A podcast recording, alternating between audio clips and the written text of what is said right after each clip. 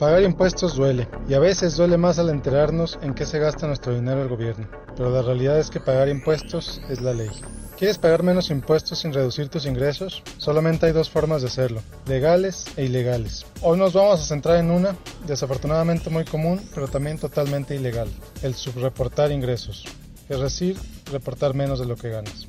Todo el mundo sabe que necesita reportar la totalidad de sus ingresos y como no soy abogado o contador para explicarte las consecuencias legales si el IRS o el SAT descubren si no lo haces, o voy a explicarte algunas de las otras maneras en que subreportar ingresos afecta tu vida.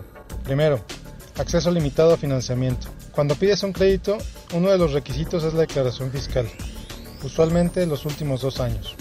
Si le dices al banquero que tu negocio es muy rentable y tus impuestos reflejan otra cosa, el banquero va a poner más atención a tu declaración de impuestos que a tu palabra.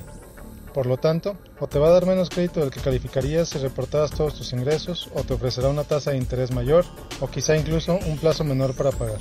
Número 2. Menor pensión al jubilarte. La pensión del Seguro Social en Estados Unidos y tus contribuciones a la AFORE en México se determinan de acuerdo a tus ingresos. Si reportas menos de lo que en realidad ganas, tu jubilación será menor a lo que hubiera sido de haber reportado la totalidad de tus ingresos. Número 3. Reducida tranquilidad. El estar pensando que en cualquier momento puedes ser auditado y el hacer actos para engañar a las autoridades afectan tu estabilidad emocional y mental. ¿De qué manera la relación con tu familia, con tus empleados y demás personas cercanas se han visto afectadas por esto? Y por último, el ejemplo que le pones a tus hijos. Los hijos son muy inteligentes y aprenden más de las acciones de sus padres que de sus palabras. Si para ti es importante que vivamos en una cultura de la legalidad, Demuéstrales a tus hijos que así es como vives.